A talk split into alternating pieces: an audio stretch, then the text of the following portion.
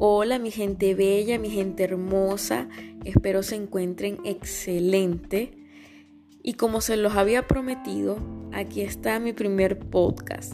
De verdad que estoy muy feliz y agradecida de poder tener este momento de conexión y comunicación con ustedes. Es todo un reto para mí. De verdad que estoy muy contenta de poder estar emprendiendo este nuevo propósito y de verdad espero de corazón que sea de su agrado y sea nutricio para sus vidas. Entonces vamos a comenzar. En este primer podcast vamos a desarrollar un tema que es muy importante para el desarrollo de nuestras vidas, para el desarrollo de tener buenas relaciones. Y ese tema son las creencias. Vamos a iniciar con un breve concepto, una breve definición de lo que es una creencia. Una creencia es una idea respaldada por evidencia. Según Anthony Robbins, destacado conferencista y orador americano, una creencia se trata de un sentimiento de certidumbre sobre algo. El elemento básico que constituye una creencia son las ideas. Pero ustedes dirán, ¿cómo se transforma una idea en una creencia?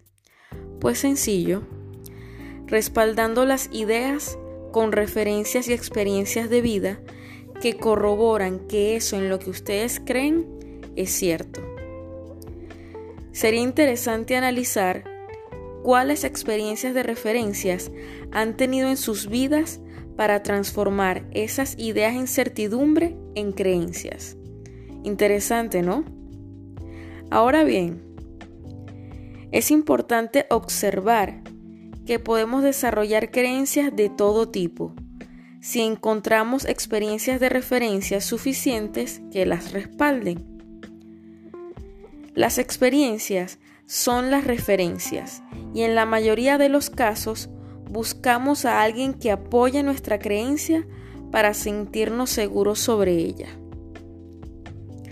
El detalle está en saber si esas creencias nos fortalecen o debilitan, nos capacita o nos incapacita.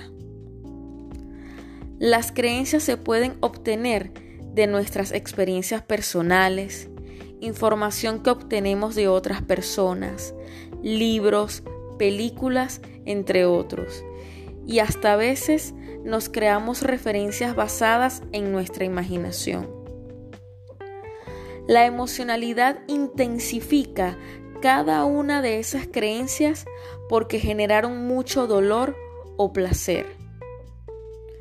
También el número de referencias que apoyen esa idea hará más fuerte la creencia que pongamos en ella. Las referencias pueden ser reales o imaginarias. Otro punto importante es revisar de dónde provienen nuestras referencias cuando empezamos a aceptarlas como verdaderas y ya no las cuestionamos. Esto puede traer consigo consecuencias negativas bastante fuertes. Dependiendo de las creencias que adoptemos, y a su vez también podemos redirigir esas referencias imaginarias que nos impulsan hacia la concreción de nuestros sueños.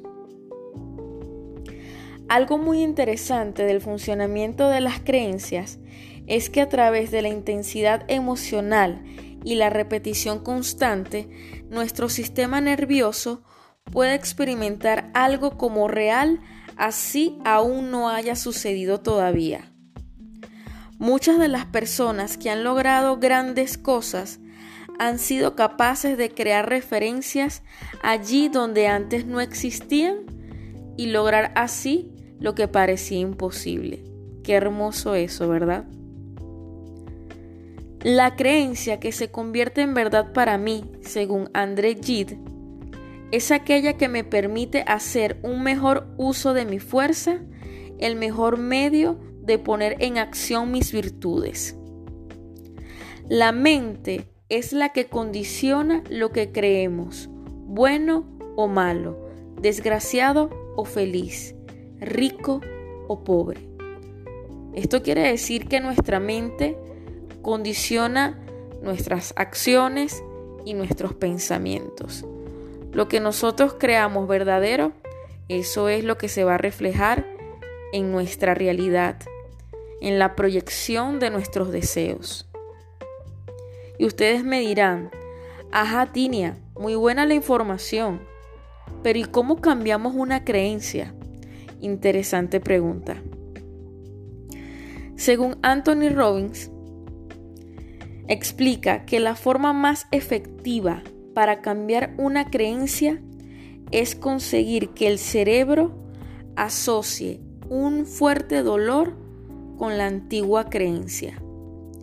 Sentir que esa creencia no solo nos ha costado dolor en el pasado, sino que lo sigue produciendo en el presente y seguirá en el futuro. Luego, asociar un gran placer a la idea de adoptar una nueva creencia que nos capacite más. Este sería el proceso básico que experimentamos una y otra vez al generar cambios en nuestras vidas. Número 2. Cree la duda. Indague sobre sus creencias pasadas y cuestione el por qué creía cierto lo que pensaba. Robbins plantea que las nuevas experiencias no garantizan por sí sola un cambio en la creencia. Las personas pueden tener una experiencia que vaya directamente en contra de su creencia y sin embargo reinterpretarla de la forma que desea para que se adopte a su convicción. Vean lo complejo del tema. Las nuevas experiencias solo ponen en marcha un cambio si nos inducen a cuestionar nuestras creencias.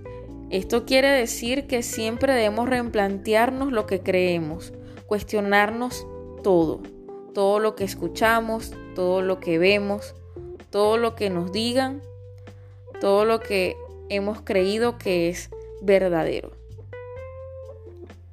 A veces ni nos damos cuenta de las creencias que adoptamos en nuestras vidas. Es por ello la importancia de identificarlos. Y Robin clasifica las creencias en tres categorías. Atención en esto. Las creencias se clasifican en opiniones, creencias y convicciones. Vamos a desglosarlas para tener una sección más profunda y específica de cada una de ellas. La opinión. Se diluyen con facilidad y suelen estar basadas en unas pocas referencias en las que una persona se ha fijado en un momento determinado. La creencia. Una creencia, en cambio, se forma cuando empezamos a desarrollar una base de referencias mucho más amplia, sobre todo cuando experimentamos una fuerte emoción acerca de esas referencias que nos aportan un sentido absoluto de certidumbre acerca de algo. Las convicciones, en cambio, pueden darnos poder porque nos impulsan a actuar, gracias a la pasión que nos inspira. Podrían definirse como posesiones intensas que permiten a un individuo trabajar tan apasionadamente hacia la realización personal. O gran escala de objetivos, proyectos, deseos y aspiraciones. Número 3. Imitar las creencias de los ganadores.